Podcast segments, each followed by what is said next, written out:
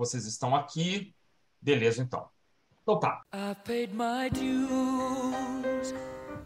É isso aí, meus amigos, é isso aí, minhas amigas. Bem-vindos a mais um episódio do seu podcast Prisioneiros do Rock. Meu nome é Christian Fetter, estou com meus queridos amigos Jair e Felipe. Né, hoje vamos falar de uma banda absolutamente refinada, né, uma banda que é, fez muito sucesso no passado, é muito lembrada no presente, uma banda que mereceu uma espécie de cinebiografia aí recente que fez um grande impacto, que ganhou Oscar e tudo mais. Né? Estou falando do Queen, evidentemente.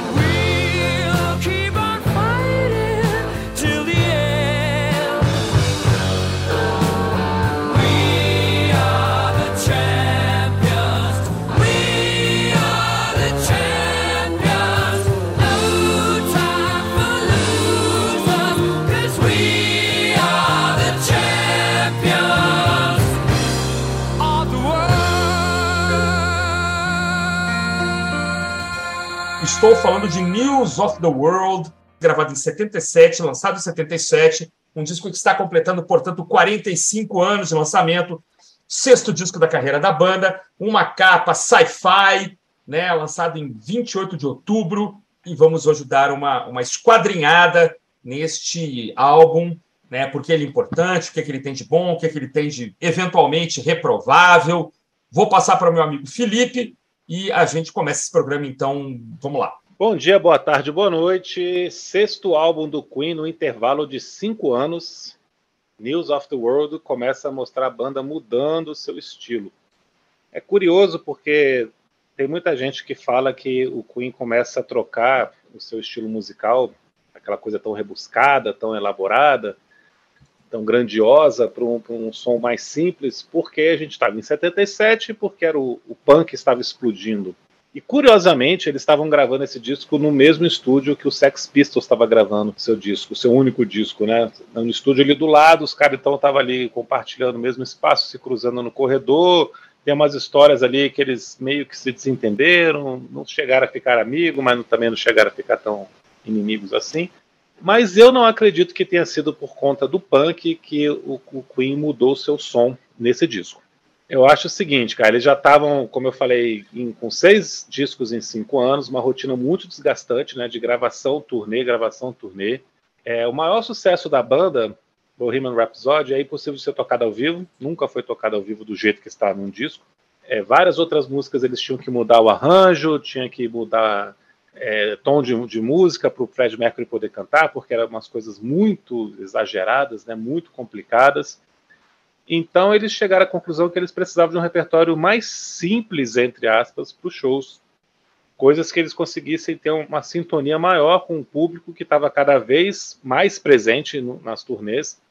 Eles faziam, eles gostavam de fazer show, eles faziam ótimos shows. Né? Isso é uma coisa notória.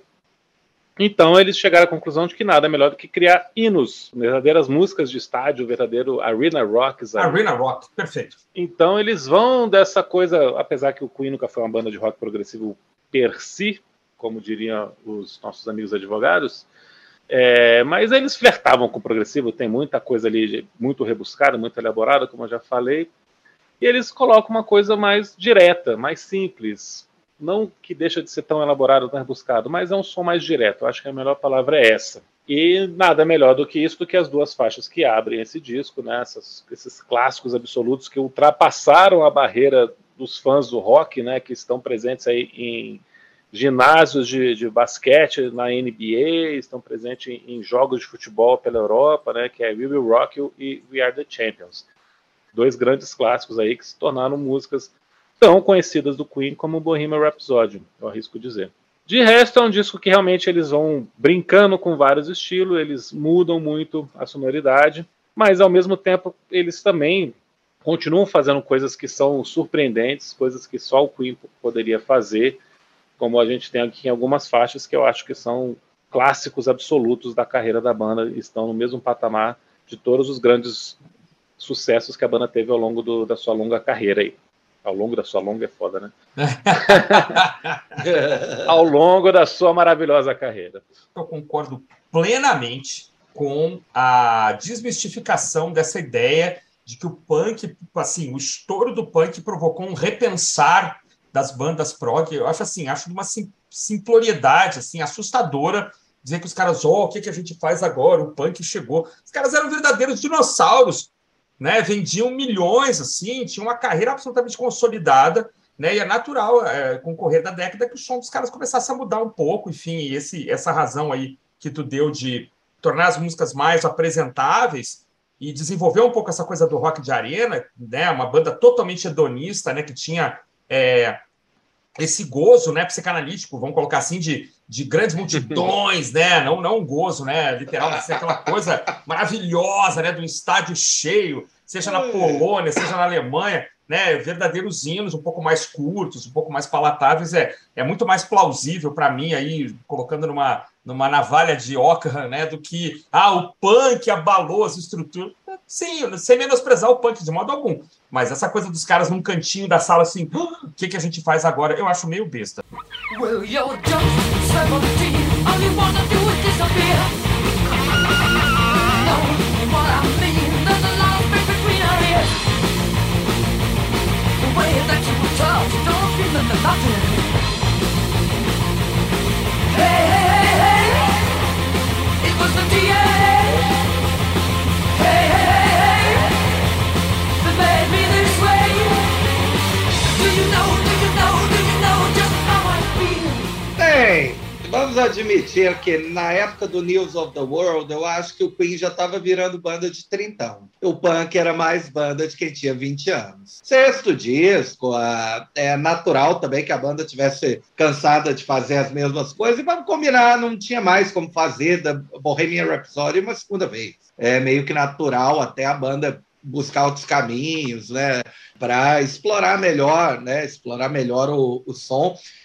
Eu sei lá, eu não sei se é, choca tanto é, ouvir We Will Rock e achar, uau, essa é uma música diferente do Queen. Sei lá, eu acho que para quem era fã ali, acho que deve ter soado é, bastante natural até. É, ao contrário, quem não gostou foram os críticos críticos detonaram esse disco na época, alguns com uma certa razão, como a gente vai comentar ao longo, ao longo do período. Mas, assim, para tranquilizar quem está me ouvindo, né, e até evitar um cancelamento precoce, eu gostei do disco, mas é, tem algumas coisas esquecíveis é, e uma música, pelo menos, deplorável.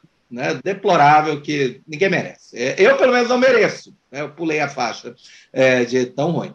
Eu, eu gosto é do, do, jeito como Robert Christgau, que ainda está vivo, escrevia para Consumers Guide of America, e ele falou que um dos lados do disco é dedicado à rebelião fútil dos perdedores condenados à vida que compram e ouvem. Vocês, seus idiotas! Não sou eu, é o crítico né? Enquanto o outro lado B é dedicado a canções sobre mulheres indecentes. Eu acho que ele não entendeu que não eram só mulheres, mas que é bastante indecente, é. E o crítico da Rolling Stone, né, que eu esqueci aqui o, o nome do cara, mas ele é professor de cinema hoje em dia na, em Toronto, é, ele falou que o, o, Queen nos faz engolir os corais de escolas públicas de meninos e a música marcial inglesa através do funil do hard rock em crescendos românticos bregas embelezados com eco pesado.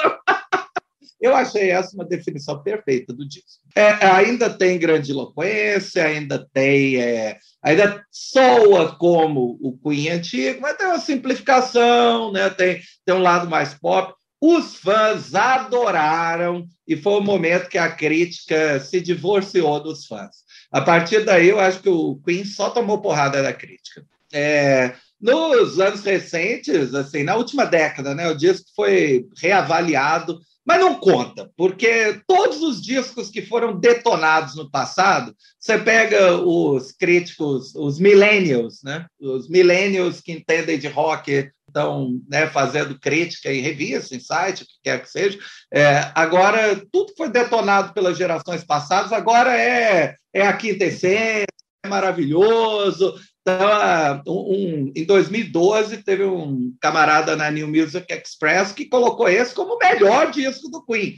Que aí eu duvido que eles mesmos concordem. É, acho que tem, tem coisas, tem coisas melhores, né? Sem dúvida. É, o lado A é irretocável, é impecável, tem dois super hits, é, duas músicas muito boas, é, é, que poderiam tranquilamente ter virado super hits e não viraram. É, o lado B é a chatice, com alguns momentos assim é, legais, né? mas nada tão, né, tão interessante assim. No fim das contas, o Queen é uma banda que dá uma ótima coletânea. Felipe, ele é o segundo ou terceiro melhor, Felipe, na sua opinião, hoje? Ah, primeiro eu vou falar pro Jair que muita gente acha esse disco o melhor do Queen, cara. Não é pouca Meu Deus! Não. É mesmo! De A gente que é fã. Não, não é meu caso. Tem uma relação complicada com o Queen, que eu gosto muito de todos os discos, né? Então fazer essa ordem é sempre difícil. Uhum. Então, Até o Hot é... Space. Não, Hot Space, eu, cara, ah. você, como integrante do Prisioneiros do Rock, deveria ter escutado o drop sobre o Hot Space que eu fiz ano passado. É, o Space é muito ruim. É, não dá, né? O Hot é. Space não dá. É. Mas eu tenho uma confusão ali entre o The Game, entre esse disco, entre o A Death the Races, né? Eu sempre fico ali, cada dia eu coloco numa posição. Uhum. É, o Queen 2, que é um disco que eu tinha escutado muito pouco, depois eu comprei em vinil recentemente, também cresceu muito no meu conceito recentemente, está ali também disputando. Então é complicado. Para mim, a, os três primeiros são incontestáveis, na minha opinião. É, o, uhum. A sequência: The, a Night at the Opera, Races e, e esse em é. terceiro. Agora, eu acho que esse disco tem uma particularidade que são as duplas de, de ótimas canções. As duas primeiras Aí depois vem Shihara Attack, depois vem duas que eu acho maravilhosas também. E aí depois são as duas últimas. Essas duplas de canções, que são mais da metade do disco, para mim são maravilhosas. Estão ali entre as melhores da carreira da banda. Tem coisa que eu sempre fico arrepiado de escutar. Eu acho que tem uma mistura de delicadeza né, quando eles querem ser delicados, quando eles querem fazer canções assim tocantes, com uhum. explosão, com riqueza de, de de detalhes nos arranjos quando eles, quando eles querem fazer isso, quando é em It's Late, por exemplo. De 11 músicas, seis são espetaculares, não tem como esse disco não ser muito bom. É, eu concordo com o Jair que o lado B é um pouco mais complicado, apesar que a música que ele não gostou eu acho que é muito legal. Eu não entendi por que, que ele achou essa música tão ruim.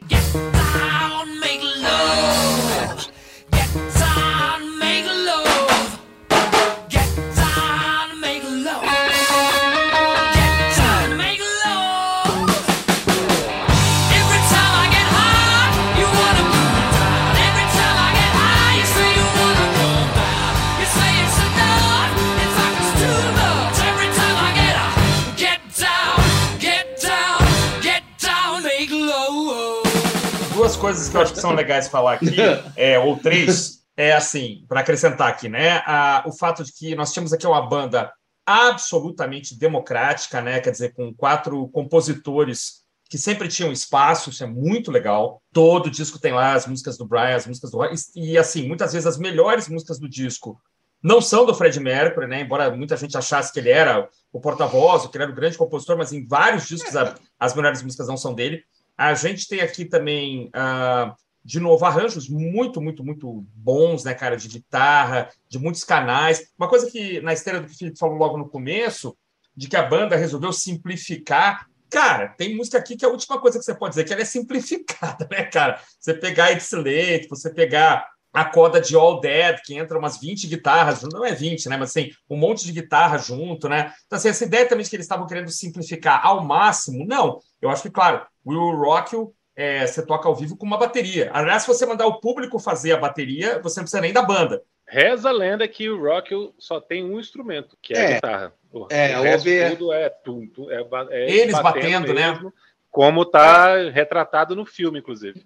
No... E no vídeo, né? E no videoclipe, vídeo... né? O vídeo na neve, é, né? É. Eles batendo na parede, né? Outra coisa é. também que me chama atenção, para mim, né? Assim, algumas influências é, bem contemporâneas, né? Tem pelo menos duas músicas que eu acho muito Led Zeppelinianas. Muito pouco, muito sutil, mas assim, mas tem. É, não sei se aí havia uma competição saudável, ou uma, uma referência respeitosa, vai saber o LED é um pouquinho mais antigo, né, cara? Coisa pouca, mas é. Ah, cara, e em algumas faixas eu acho que o Fred Mercury, em, em duas faixas aqui em especial, ele tem performances vocais que são inacreditavelmente fantásticas. Né? Você quer. Eu vou falar isso logo depois aqui. Você quer mostrar assim. Ah, mas será que o Fred Mercury cantava mesmo? Pra caramba? Cara, eu acho que nesse disco você tem é, a prova assim, incontestável, não só de, de, de alcance, de afinação, de tom, mas assim, as escolhas que ele faz, cara, a hora de colocar o falsete, a hora de não colocar o falsete, de fazer a voz de peito e chegar lá em cima, destruindo, né, cara, é emocionante, assim, tem faixas aqui que eu fico absolutamente emocionado, então por isso que eu, eu coloco é. esse disco numa, num patamar ali, num, num ranking muito alto, porque ele me emociona profundamente. Falar da capa? Vamos, Vamos cara. Capa, a melhor Vamos capa do capa. Queen. A melhor capa do Queen, de longe, capa mais divertida, mais enigmática. Tem os integrantes na capa, quer dizer, três, né? O outro está na contracapa, ou é no encarte, né? É, todo mundo morto, né? que é divertidíssimo. É, é uma capa inspirada né, no, numa revista de ficção científica, né, o Astounding Science Fiction. É, eles desenterraram o, o cara né, que tinha feito, o, o artista, né, o Frank Kelly Freas, e ele né, nunca tinha ouvido Queen, era fã de música clássica, e os caras pediram meio que uma autorização para usar e que ele remontasse a capa, né? Botasse a banda, né? Morta na capa. É, eu acho mais legal dessa história é que o, o próprio artista da, da, da, capa original foi lá e refez, né? Adaptou a é. obra que ele tinha feito. E com detalhe que essas capas de revista de ficção científica dos anos 50 era uma coisa muito simples, assim, né, cara? O cara fazia aquele trabalho mensalmente ali para ganhar é, um trocado. Não era arte, né? Não era uma Exatamente. coisa muito valorizada. Mas o, o, Brian May, que é muito fã de ficção científica, curtia pra caramba. É uma capa muito legal, né? a expressão do, da cara do robô, tanto na original quanto na, na, capa do Queen. É impressionante, assim, muito tocante a cara que o robô tá fazendo. Então, ele fez essa adaptação e ficou melhor ainda. Ficou muito, é. a obra mais famosa da carreira do cara, com certeza, né? O Frank Kelly aí vai ficar para sempre sendo lembrado por causa desse trabalho. Você vê que tem sangue na outra mão também, né? Mas você vê que o robô ele tá, ele não tá, ele não tá assim com uma expressão malévola, Isso né? Isso que eu ia falar. Não é? Vai lá, me ajuda então. Isso que eu ia falar.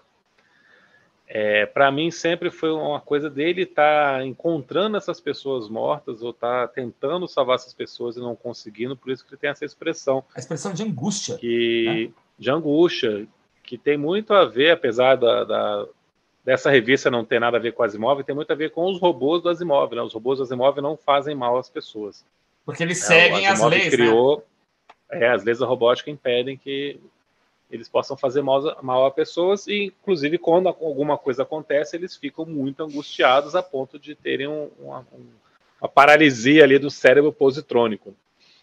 então, essa cara dos robôs tem muito a ver, essa cara do robô da capa do Queen ou da capa original tem muito a ver com isso, né? De uma angústia de que deu, deu tudo errado, né? Ele não conseguiu salvar essas pessoas. Se você quiser ser muito, muito poético, ele está com os olhos cheios d'água. Ele está visivelmente Eu acho que sim né? Tipo, ferrei alguma coisa aqui e provoquei esse negócio, então não posso mais ajudar essas pessoas. Quando eu olho para essa capa, eu tenho a sensação de que ele matou a galera sem querer. Pode ser também. We will, we will rock you.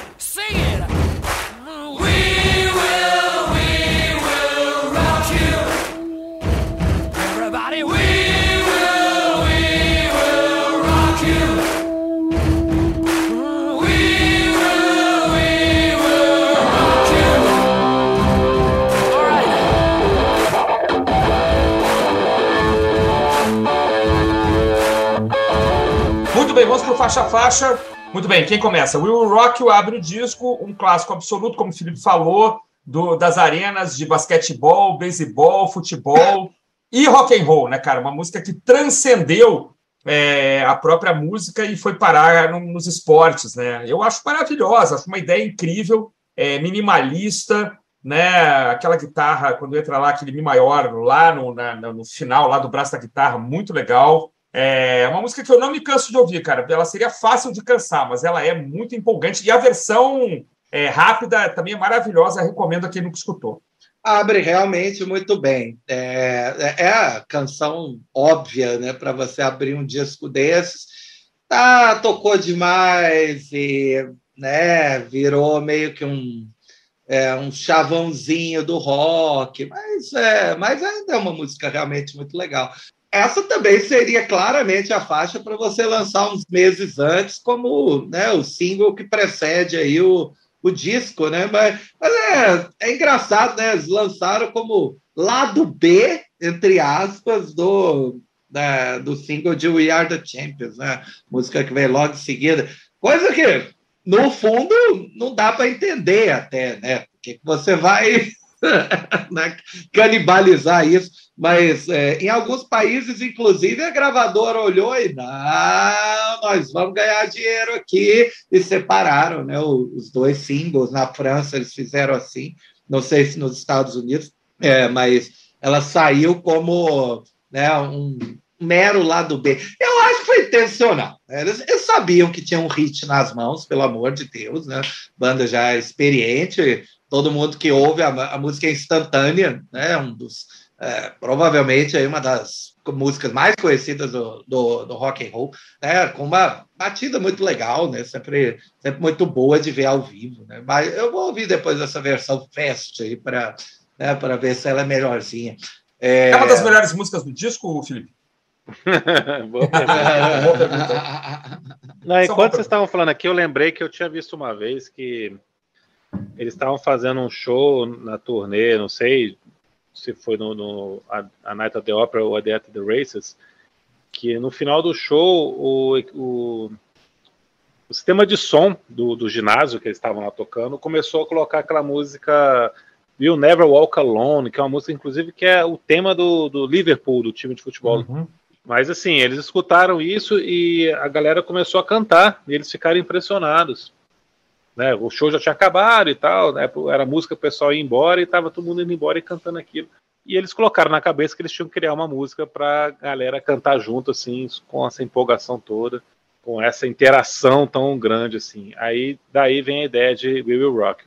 O filme mostra isso muito bem, como eu falei no começo, né, do jeito que eles compõem, do jeito que eles gravam essa música mesmo, de uma forma muito simples, a forma que está no disco é a forma mais simples que eles conseguiram, para ser mesmo esse hino cativante ali para você ficar cantando junto e todo mundo conhecer e toca em, em, estádio de futebol, em tudo quanto é lugar, em arena de jogo de basquete e tudo mais. Eu acho que é uma dobradinha absolutamente esperta pra caramba, genial, né? Duas músicas que são para você conquistar as massas.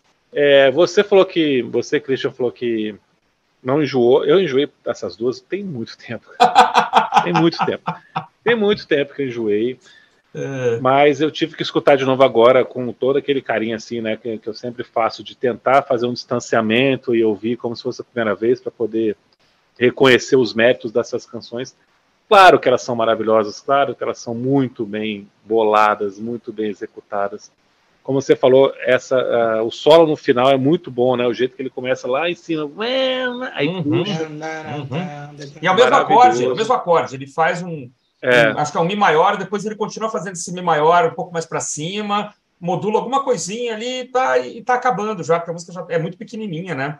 Agora, é se você tem uma música, se você tem, aliás, duas músicas, né? Que essas duas músicas são desse jeito, super queridas, super conhecidas que extrapola o público que é fã do Queen, extrapola o público que é fã de rock. Cara, você conquistou o que você tinha que fazer com essas músicas.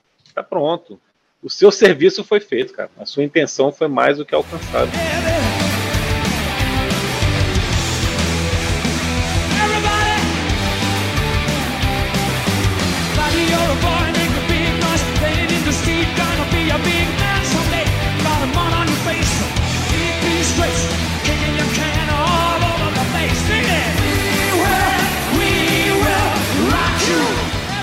Engraçado, a banda conseguiu abrir o disco, com, a gente já vai falar da segunda faixa, mas com duas faixas que passaram a ser praticamente o tema de abertura, o tema, o tema de encerramento de todos os shows dali para frente, né? Assim, era muito comum é. a banda abrir com o Rock, muito comum fechar com We Are the Champions, né? E o Are the Champions é uma das grandes baladas da banda, né? Aquelas baladas Fred Mercurianas, né? Eu acho, é, é, também enjoei, obviamente, de We Are the Champions, parece música de formatura, vamos combinar, mas é, é grandiosa, o vocal do Fred Mercury é impossível de ser feito, até por ele próprio, né? É, ele dava umas brincadas né? É, para dar uma disfarçada, porque é um vocal muito alto, muito é, cheio, né? Agora, eu acho que ela está na posição errada nesse disco, gente. É, é, eu acho que ela tinha que estar, tá, sei lá, no mínimo fechando o lado A. Isso se eu não botasse ela lá, literalmente no fim. Quem em sua consciência botou We Will Rock You e logo depois We Are the Champions? Dá uma, dá uma quebrada assim na, na expectativa do ouvinte, sabe? É, acho que se tivesse, pô, We Will Rock eu... e direto fosse para Sheer Heart Attack, eu ia gostar, eu ia gostar muito mais. É, é, é, é como, né, é, se eu tivesse ainda um tocador de CD que pudesse programar as faixas, é, eu acho que eu ia mudar a, é, a, ordem dessas faixas. É um desperdício, eu acho um desperdício também, eu concordo com você. Tá certo. Porque não tem. Cara, é um LP, né, cara? Você tem que colocar as coisas de uma outra ordem. Você podia fechar o lado B, ou é. fechar o lado A, ou começar o lado B, não, não teria problema. Agora, você gasta as duas melhores, duas melhores, é. né? Pelo menos eles. As é, músicas que eles mais apostavam para esse disco, você coloca as duas na sequência. Foi uma coisa mesmo assim, caramba, você vai na loja de disco, coloca uma, ó, começa com essa aqui agora coloca essa aqui. Não, não, tudo bem, vou comprar, vou comprar. não, né? É tipo isso, né? É a única explicação que eu consigo dar. Bem capaz, bem capaz. Não duvido, não. Eu tô acostumado, assim, quer dizer que não, não, não, não me afronta. Pensar é. em termos de, de estruturação do disco, eu dou razão para vocês. Mas termina ali, entra o piano, entra a voz do Fred, eu acho muito bonito, assim. É, é. Acho que é uma quebra. O disco todo é, é cheio de quebras, né? Cheio de quebras, né? Então, não sei, o Queen já tinha uma coisa meio de. Ah, tocou um rock and rollzão, e aí vem uma faixinha vaudeville, né? Vem um negocinho é, anos 30, né? Já vi um experimentando com essa, com esses extremos, né? Então, não, assim, não me assusta assim muito, mas eu entendo a, a posição de vocês e, e, concordo em termos de estruturação do álbum. Mas musicalmente é. era o Queen, ora bolas, né? Onde uma bossa nova e depois um heavy metal. Os caras, os caras eram pós-modernos, estavam nem aí com, com estrutura, né? Porque você pensar bem, tem músicas aqui que absolutamente não combinam com nada que veio antes nem depois. Não teria nem como colocar assim, né? Mas, enfim, eu, eu, eu, entendi o ponto aí de vocês. E aí vem a primeira música Led Zeppeliniana do álbum, né? Que já estava pronta há um tempão, né, Felipe? Sabe dessa história, né? Sim, sim. Essa música, lógico, né? Essa música tem o mesmo título do terceiro álbum do Queen, que foi lançado em 74, She Heart Attack, mas eles não conseguiram completar a, o arranjo, não conseguiram chegar numa versão que eles entendessem como definitiva, e ela acabou ficando de fora, que é muito engraçado, porque o disco continuou com esse mesmo nome e a música ficou ali guardada por mais dois, três álbuns, né? Aí três álbuns depois que ela foi entrar. Essa é uma faixa que muita gente diz que foi feita como uma resposta ao punk, que novamente é, é uma bobeira sem tamanho, porque essa música é de 74. E ela não tem nada a ver com punk. Ela é um, Mas e o arranjo? hard rock acelerado. Não, é hard rock acelerado. É rock and roll do Led Zeppelin, cara. cara. É rock and roll do Led Zeppelin.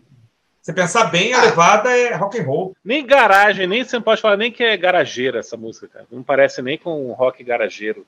O, o, arranjo não é minimalista como punk, né? É porque a guitarra é mais furiosa, né? A bateria é mais é. ardente, né? Talvez, talvez seja essa a ideia. Então a música, é, se ela não é punk musicalmente, talvez ela seja punk em espírito. As bandas punk falavam muito mal desses caras né? É, em entrevista, em, é, o, o, Queen era o alvo quase que predileto, né? Era quase como se fosse claro. falar mal do Elton John, né? Tipo, ah, isso aí é, é banda de velho, isso aí é, é, sei lá, banda pomposa demais, isso aí é banda para rainha ouvir, o que quer que seja. Então, aí eu acho que ficou sempre essa lenda, né, de que Sherar Attack que é talvez, assim, ouvindo o disco, talvez seja a minha faixa predileta aqui. Eu já conhecia, claro, mas é, é, eu acho um desperdício. Essa faixa não foi lançada como single, né? É, eles optaram por Spread Your Wings. É, não sei se ela foi lançada como lado B, mas é, foi, foi lá do B de Spread Your Wings. Foi lá do B de Spread Your Wings. Né? É, Para mim, pô, ela seria um lado A, óbvio, né? se eu fosse o dirigente da gravadora. Mas não, não é punk. Sem dúvida, não é. Então, eu acho, acho ela mais ou menos e acho que eles queriam só como Led Zeppelin. O Roger Taylor está cantando com as mesmas inflexões do, do Plant, é, esse bam, bam, bam, bam, bam, bam, bam. É muito Jimmy Page, cara. É o Brian May quase descaracterizado, assim. O solo é todo com uma com efeitos, né? Não tem não tem um solo propriamente dito, né? É um, é um quase irritante, assim, uma, uma coisa agudíssima, assim, com pedal. Tá. Minha filha adora, deixar bem claro. É, junto com Spread Your Wings, são as faixas preferidas do, desse álbum dela. Mas se eu falei alguma coisa que te chamou a atenção, Felipe, fala aí. Cara, essa é uma das duas músicas desse disco que são praticamente só tocadas pelo Roger Taylor. Apesar de, de constar no, nos créditos que o Brian May tem a guitarra principal, ele faz só uns overdubs ali. O Roger Taylor faz tudo, cara. Ele toca bateria, baixo, guitarra base, canta os backing vocals, canta o vocal principal junto com o Fred Mercury e, e faz a guitarra também. Então, assim, é uma música dele, cara. É uma música completamente dele. Ele já tinha começado a fazer em 74, não terminou, né? E o que ficou para a história é que o Brian May faz uns overdubs lá. Então, ele que está fazendo essa condução que você falou que é, que é completamente Jimmy Page. Eu, mas não é assim. É, talvez seja a música que eu menos gosto do lado A. Mas é uma música boa. Não quer dizer que ela é ruim, mas ela é, já é... Eu acho que ela chama mais atenção por ser tão rápida, né? Tão pancada, tão acelerada. É. As pessoas ficam assim, nossa, olha só que coisa divertida do que é, como uma boa música, na verdade, como uma é. melodia legal e tal. Aquele nananá no meio, acho meio blasé demais, não sei. Eu gostei do Nananá. É. é, além disso, quebra a monotonia que a faixa anterior nos deixa. Pô. É, você sabe que hoje em dia eu escuto We Are the Champions, ela já me parece música de derrota. É engraçado. eu ouvi tanto que a música já inverteu o sentido. all dead, all dead.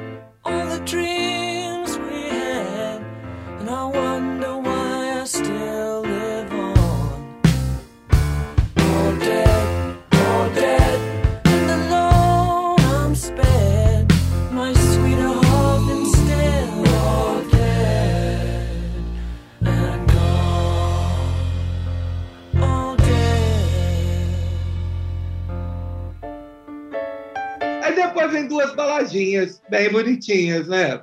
É, as duas são bem legais, mesmo com o Brian May cantando. É, puta que eu pariu. É, mas ainda assim ficou legal. O All Dead, All Dead, é... depois que eu descobri que é porque ele escreveu, porque o gato dele morreu, gente. É, ah, pegou é, Jair.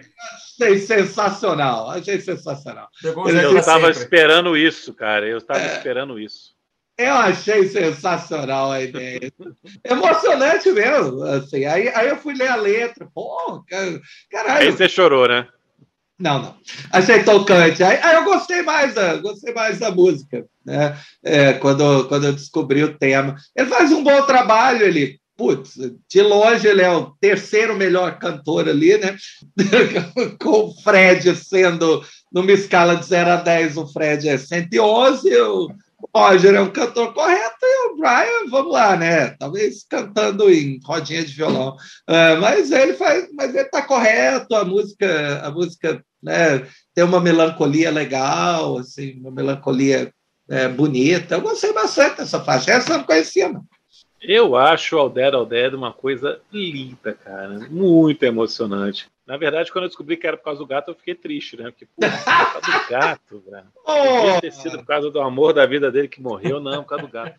Eu acho que o Brian May escolhe muito bem as músicas que ele vai cantar, porque ele compõe várias coisas que ele não canta, né, ao longo da carreira do Queen. Então, por exemplo, 39, que é do A Night at the Opera, que ele canta também, ele tem que cantar, e aqui All There também, ele tem que cantar. Inclusive, tem uma versão com um take né, que eles gravaram com o Fred Mercury, e não fica a mesma coisa, porque ele coloca um, um pouquinho mais de delicadeza, de sentimento ali. A voz pequena tem a sua hora, cara. Essa piapinho de voz que ele tem, né? Que ele precisa usar de uma forma muito mais intensa ali emocionalmente do que o Fred Mercury, que para o Fred Mercury cantar isso é mais um dia de trabalho, diferente do cara que faz a música e tudo mais e que se esforça. Eu acho que combina demais e, cara, é muito tocante, uma coisa singela, bonita. No, no, aniversário de 40 anos desse disco, eles fizeram um vídeo, um desenho animado lindíssimo, de um gatinho passeando dentro do robô da capa.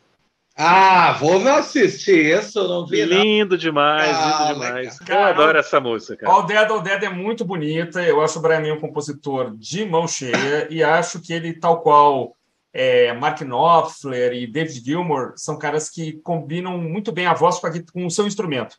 Né? São guitarristas cantores que conseguem fazer essa coisa da da voz combinar com a guitarra. A timbragem da guitarra do May é um capítulo à parte, né? Ele mandou fazer é. guitarras especiais para ele. É Sim. um timbre que só ele tem, assim como existe o timbre facilmente reconhecível do Gilmour, do Clapton, do Knopfler. O Brian May também tem uma assinatura, né, como Ed Van Halen e outros tantos aí, né, o The Edge do YouTube. É, né? é um tal, é um tal de Red Special. é, a Red é Special, ele que fez é. a guitarra. É, aquela guitarra ah. vermelha que ele tá, 9 entre 10 shows, ele tá com ela, né, com uma alavanca um pouco ah, maior legal. e tal, é. Então é uma, uma assinatura, uma guitarra assinada, né, uma signature guitar. E ele, eu acho que ele combina muito bem o que o Felipe falou. Pequena voz, é uma pequena voz, claro. Eu acho que talvez o John Deacon até cante melhor. Estou brincando, a gente nunca viu o John Deacon cantar, né? Mas um cara super afinado. E é como é, eu concordo com assim, a delicadeza da música pediria esse vocal delicado. Que bom que a banda tinha, né, como um George Harrison, como né, um, um terceiro cantor ali, um regra 3, para fazer exatamente esse tipo de coisa, né? Acho linda a música, cara, muito bonita. Só não é mais bonita que a próxima. Também muito bonita, né? A, a bateria bem leve ali, né? É, a, a, música, a música toda né, encantadora, a bateria dá uma subida, né? Lá pelo meio, mas é, e a música nunca, nunca deixa de ser bonita. A, a, letra é bem, é bem interessante, né? Meio que um hino de esperança, né? Porque até o pessoal, é, ele conta a história, né? É, de um personagem que trabalha num bar, mas aspira. Semi, né? É o Semi, o isso. Semi. É. Ele aspira a coisas mais elevadas, mas ele tem né, um chefe que né, hoje em dia eu diria que faz assédio moral com ele, né? Mas, assim ele não desiste, né? Quase um livro de autoajuda, né? Na letra, tipo, saia, né, e seja a melhor pessoa que você pode ser, né, algo assim.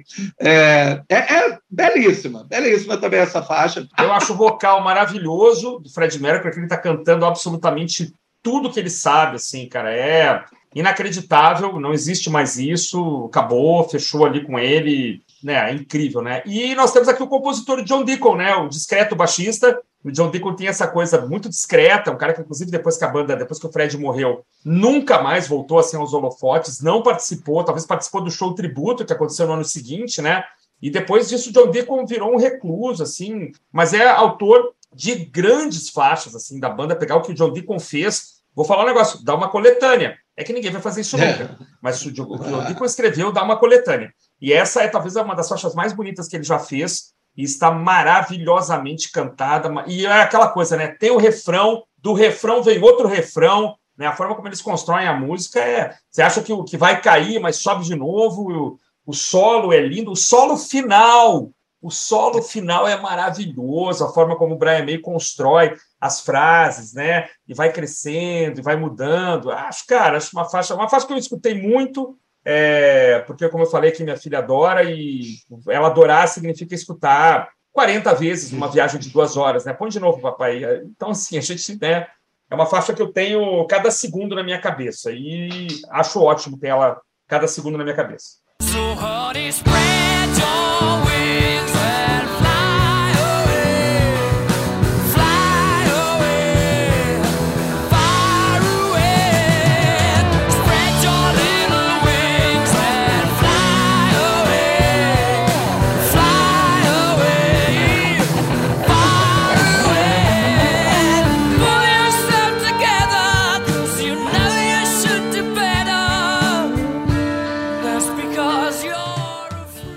Mas achei legal você chamar a atenção para essa música do John Deacon, porque uma das coisas que eu sempre gostei demais no Queen é o fato dele ter esses quatro compositores, né? Você destacou no começo de ser uma banda democrática. Aqui eles estão no auge, talvez, dessa democracia, porque Depois do jazz, eles entram em crise, uma crise que só se resolve pós Live Aid, com os integrantes da banda descobrindo que o Fred Mercury está doente. Então, essa democracia aqui é muito legal e, cara, talvez seja a melhor música do John Deacon, né? Tô falando de cabeça aqui, não, não sei.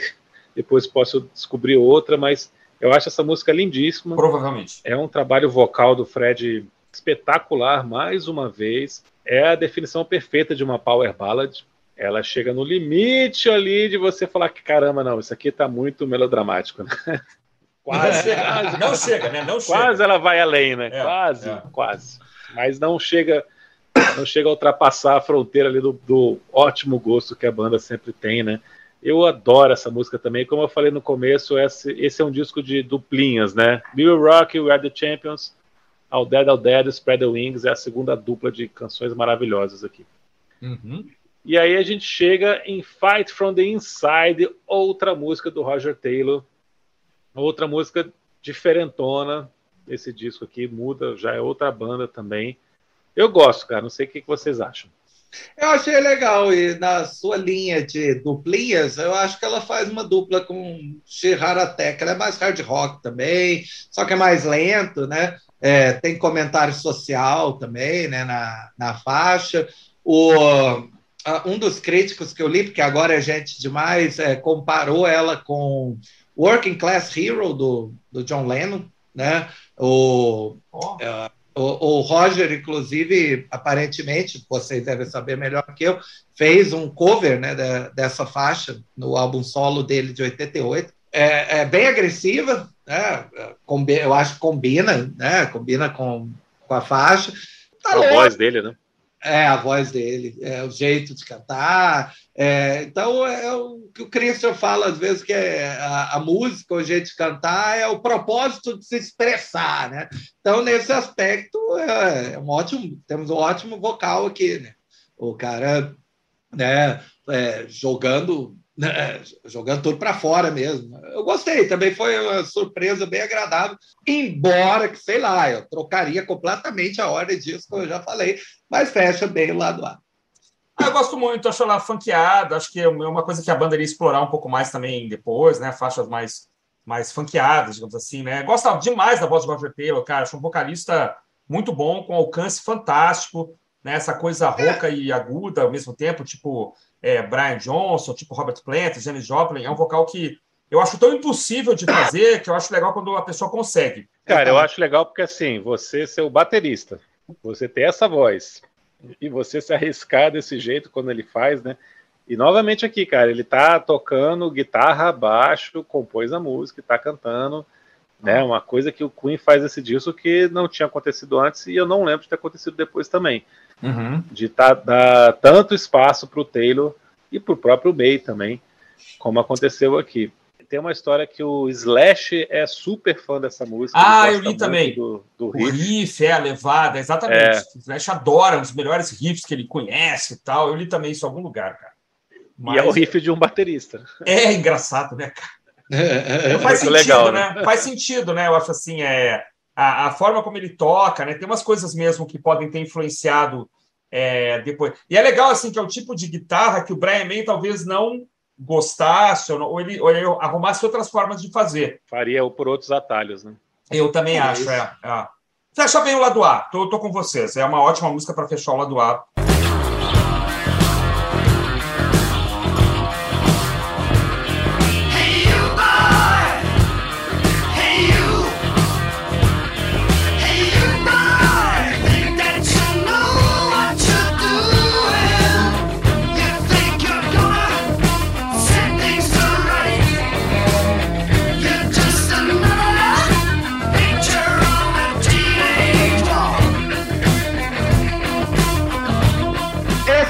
disco tinha que ter sido um EP. Seria o melhor EP da história. É... o lado A é do caralho. Quando abre o lado B, Senhor Piedade, o que diabos é Get Down, Make Love? É difícil dizer exatamente o que eu não gostei, é, porque eu não gostei de tudo. a, faixa, a faixa me desagradou tanto. Eu acho que vindo, né, no crescendo que estava vindo, é, especialmente que pô, vem duas baladas, depois vem um hard rock maneiro, né? Ah, agora, agora, pô, esse disco vai engatar, vai ser. É um negócio que eu não sei definir o que, que é. É, é, é tipo, é camp, né? É o, o, o, termo, né? Que em inglês a gente chamaria meio de kit, meio de camp. É, é, não, não gostei. É, assim, eu brinquei que é a pior música da banda. Não, coisa muito pior, óbvio.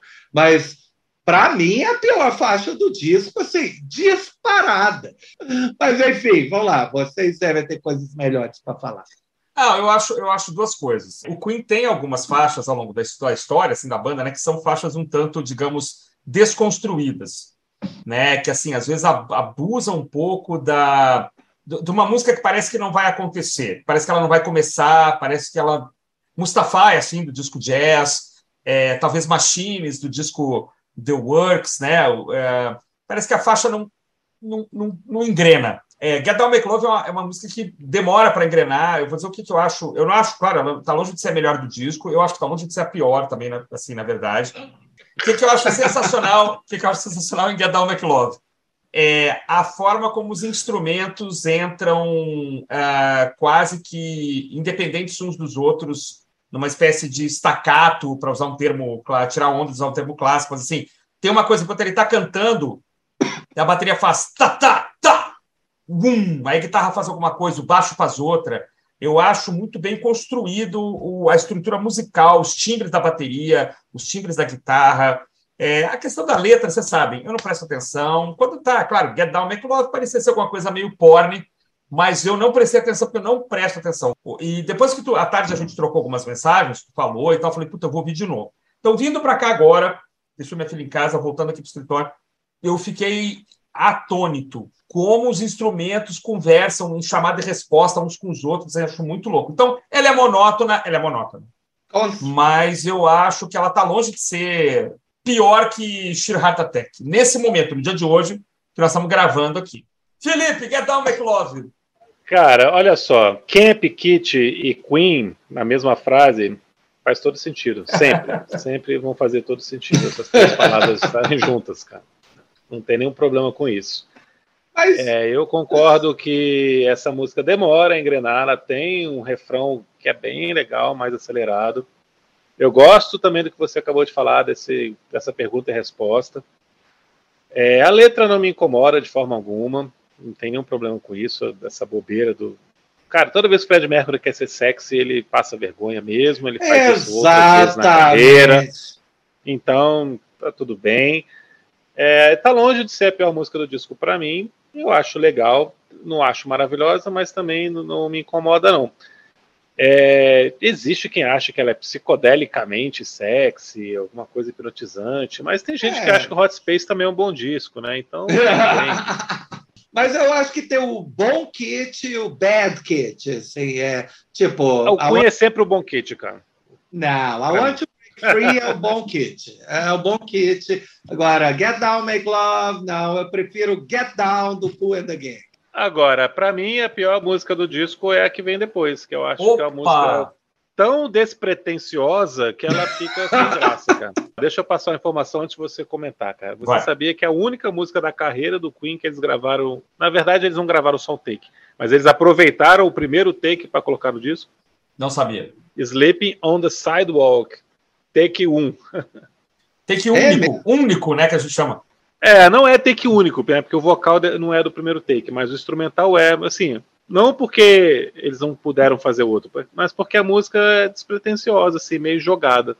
E essa é a sensação que eu tenho, é um blues por alguém que não estava, de quem não estava muito interessado em fazer um blues de verdade, assim, com, com, sangue nos olhos. Ele não é, o vocal aqui não é tão bom quanto né, a anterior né?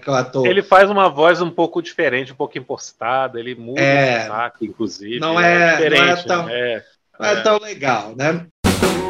So the corner comes a limousine And the biggest grin I ever seen won't you sign right along the dotted line What you saying? Are you playing?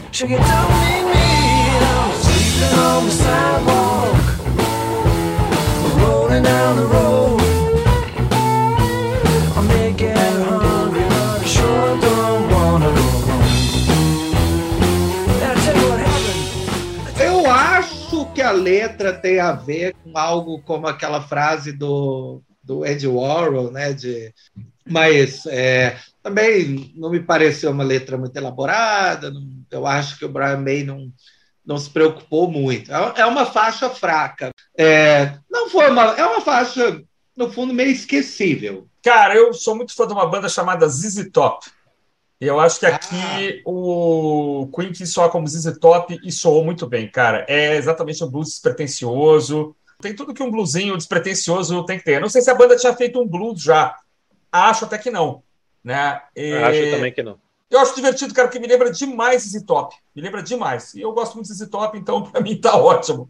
Para mim ela soa super bem, assim. Ela, e ela... Não, não é ruim, não. não é, é ruim, não, não é. Não, entendi você. Ela é despretensiosa para uma banda tão gigante, uhum. né? Né, perfeito, assim. Mas eu, é que eu gosto dela mesmo. Eu, eu gosto muito do Brian May, cara. Eu acho que ele dá uma dinâmica, assim, né? Pois é, a minha impressão é exatamente do que de que o Queen tá fazendo um blues e não levou isso a sério, cara. Fez de uma uhum. forma meio é. meio despretensiosa demais, assim, meio sem levar tão a sério, sem se preocupar tanto de fazer uma coisa bacana, sei lá. Depois que eu descobri que era o primeiro take que entrou no disco, foi meio que ah, tá bom, né, cara? Só mais uma aqui. Ficou então, legal. Nem né? eles se preocuparam tanto com a faixa. Mas não é ruim, não, não é ruim de não, né? Nenhum. Mas eu arrisco dizer que eu arrisco dizer que seria a sua opinião também sobre a próxima faixa. Não, mas essa porque não. ela é tão inusitada, né? Sou até então, né, na carreira do Queen, é tão inusitada que eu me divirto mais. Ah, com tá. Who Needs You. Aham, é, que aí tem uns violões muito legais, né? uma coisa meio caribenha. É, uma coisa meio caribenha. É engraçado, né, cara? Eu, eu demorei para gostar dessa música, assim. A primeira vez que eu escutei, não gostei. Ouvi e falei, cara, que coisa estranha, que coisa mais fofinha demais, né? Mas é tão inusitado para 77 que eu acho mais divertido. É, então, tem isso, cara. É o ano, né? O ano que foi feito, né? Esse blues para 77, ele tá despretensioso. É. O Nidio para 77 é uma coisa diferente, né? É, mas é, falando de novo das duplas aqui de canções que eu estou dizendo que esse disco tem bastante, essa é a dupla de canções fraquinhas aqui do disco, né? Aham. Não é estão verdade. incomodando, mas também não estão acrescentando tanta coisa assim. Um conjunto de canções que até então era maravilhoso, na minha opinião. É verdade. Ela tem a latinidade, né? o violão é bem tocado, né? Os, os vocais do Fred são muito sensíveis. Tem uma ideia super simples por trás da música, que é você está me tratando mal, então não vou mais me importar com você, né? Não, não é nem de longe né, a melhor faixa do disco, mas está longe de ser ruim. Uma faixa correta, agradável de ouvir, eu gostei.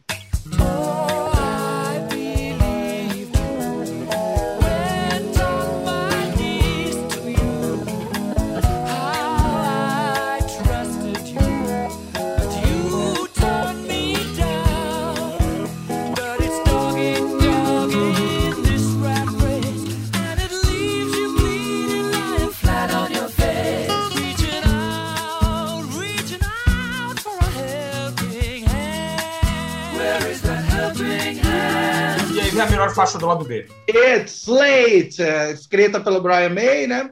É, só que é cantada por Fred, né?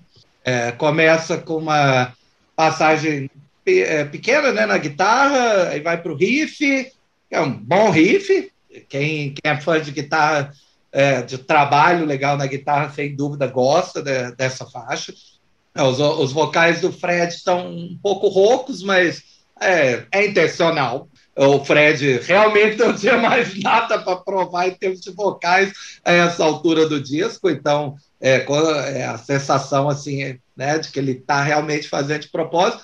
É, é um, um, bom hard rock, é, gostei, é, né, gostei bastante. Assim, é realmente a, a faixa que salva o lado B. Poderia entrar no EP, do ET com sete faixas, coisa e tal. É, eu, aceitaria, eu aceitaria My Melancholy Blues, eu aceitaria também a última faixa. É, acho que não teria problema. Ah, bom, ah, bom, ah, bom. É. é você falou que o Spread Your Wings é, toca ali no, né, no máximo ali, assim, do, que, do que se poderia ir, né, em termos de exagero e tal. Mas It's Late vai além, eu acho, né? It's Late, ela, ela, ela ultrapassa... Ah. Não, eu adoro It's Late, cara. Eu só queria é, ver se tu acha que ela passa, assim. Tu acha que não. Eu adoro It's Late. É a segunda faixa zeppeliniana do, do álbum, a forma como é cantada, como é tocada. Eu gosto muito. Ela poderia estar na Night at the Opera, na minha, na minha opinião. Sim. Melhor música do disco, uma das grandes músicas da carreira do Queen. Eu acho essa música superlativa em todos os sentidos. Seis minutos e meio aqui, com três, quatro momentos completamente diferentes do, durante a canção. Lindíssima, poderosíssima, cara. Desde a primeira vez que eu escutei, eu fiquei assim, de queixo caído, que só essa banda consegue fazer uma música desse jeito, assim, cara. Com essa potência, com esse vocal, com essa alternância, com essa guitarra. Eu acho maravilhosa, cara. Não canso de escutar se você quer saber o que quer você fazer uma música com, com vários momentos, andamentos, você tem que escutar It's Late. E é rock and roll do começo ao fim, diferente Sim. de Bohemian Rhapsody. É. Essa é rock and roll do rock. começo ao fim, cara. É, rock de arena. Rock de Mesmo arena, né? começo, assim, né? É, é, é, Perfeita, cara. Possivelmente, assim, das faixas que eu não, é, que eu não conhecia, foi a que mais me impressionou. Eu fui ver agora no, no livreto, né? Porque não tem esse disco, né? Aí eu fui ver aqui no Discogs. Pô, a, a letra da, da música, pelo menos assim, na, na versão que aparece lá no Discogs, é, no livro lá de letras, né?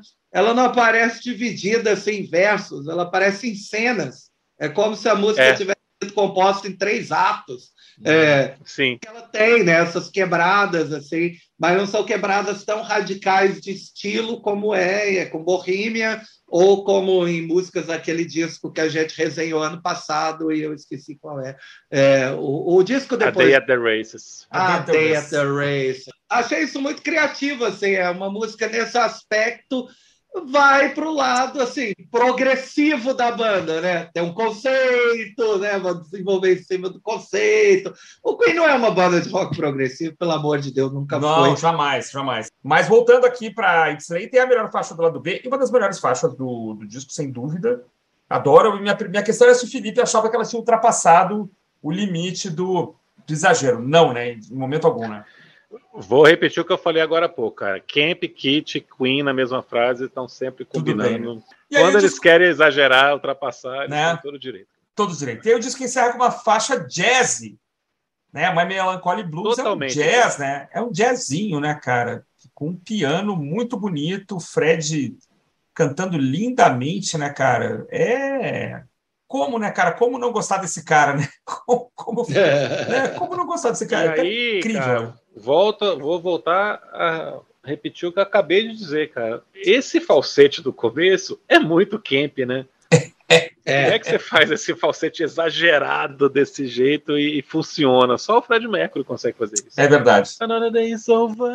É, é muito Ninguém bonito. faz isso e fica bom, cara. Você não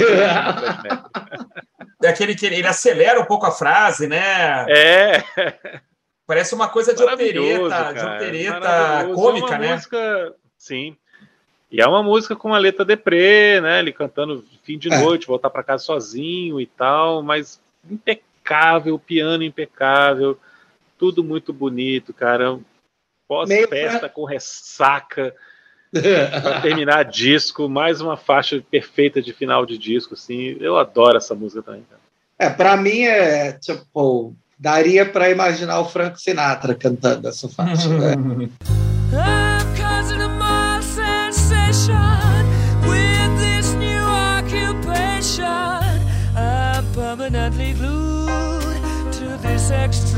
extraordinary mood. So now move over and let me take over with my melancholy blues.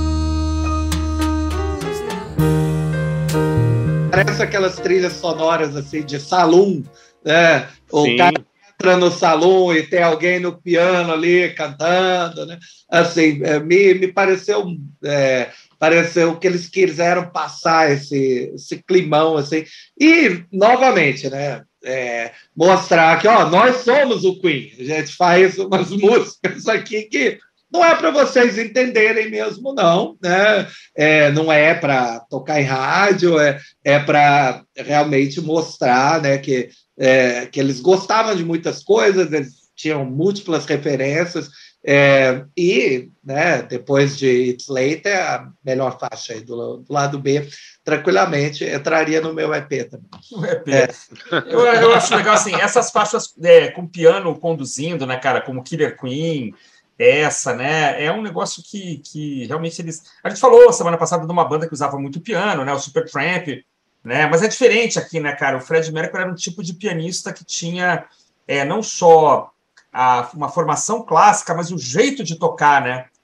Mas eu acho legal assim, como, como o Fred tinha uma forma de tocar piano que não necessariamente combinaria com uma banda de rock, mas como era o Queen, de novo voltando aqui, afinal estamos falando do Queen, né? Que combinação, né, caras? Assim, né? Que coisa, que conjunção assim cósmico musical, né, cara? Que esses quatro caras é, se encontraram, mantiveram essa carreira fizeram grandes álbuns ainda depois desse, na minha opinião, assim, talvez os melhores já tivessem sido feitos, mas assim, Jazz é maravilhoso, Game é maravilhoso, The Watch the Work sensacional, o disco de despedida é uma coisa maravilhosa, é uma banda que é, continua em atividade do jeito que dá, né? Eu não acho ruim aquela turnê com o Paul Rogers, eu não acho esse cantor agora, esse Adam Lambert, é, ruim, não tenho nada contra ele. Os caras são excelentes. É, claro, já... não, não, sim, sim, sim. Eles só não são o Fred Mercury. É, como eu falei no início, eu gostei do disco. É, o, o, lado B realmente é irregular é, e tem pelo menos três, três faixas aí que é, estão longe de ser o que o Queen tem de melhor para apresentar. Mas é claro que se a pessoa está se aventurando a né, ouvir um, um, disco inteiro, né, ou ouvir uma discografia inteira de uma banda, não tem como fugir, vai ter altos e baixos mesmo. É, não é o baixo supremo né, do Queen, eles se perdem mesmo, é ali nos anos 80, né, algumas coisas bem sofríveis. É um disco correto, é, eu gostei, é, mas dificilmente vai entrar na minha playlist. O cara ficar na coletânea, ele não escuta hum. Spread Your Wings que não vai ter nenhuma coletânea, né? É, assim, pro, eu, procurei. É isso que você falou, It's later. Você se aprofundar numa banda é isso, né? Você encarar é, na saúde, na doença, na alegria e na tristeza, é um casamento, né? Então é, é, o Queen. E o Queen vai te provocar, acho, mais alegrias do que tristezas, né? News of the World vendeu cerca de 6 milhões de cópias ao redor do mundo, chegou em ótimas posições nas paradas europeias e nos Estados Unidos. Até então era o disco mais vendido da carreira do Queen, superou a Night at the Opera. Caraca. Depois ele seria superado pelo The Game, mas foi então o disco mais popular do Queen. É, a minha relação com o Queen, toda vez que eu penso sobre a banda, tem uma mistura de racional e emocional que faz com que eu acho que o Queen é a maior banda da história do rock. Me julguem,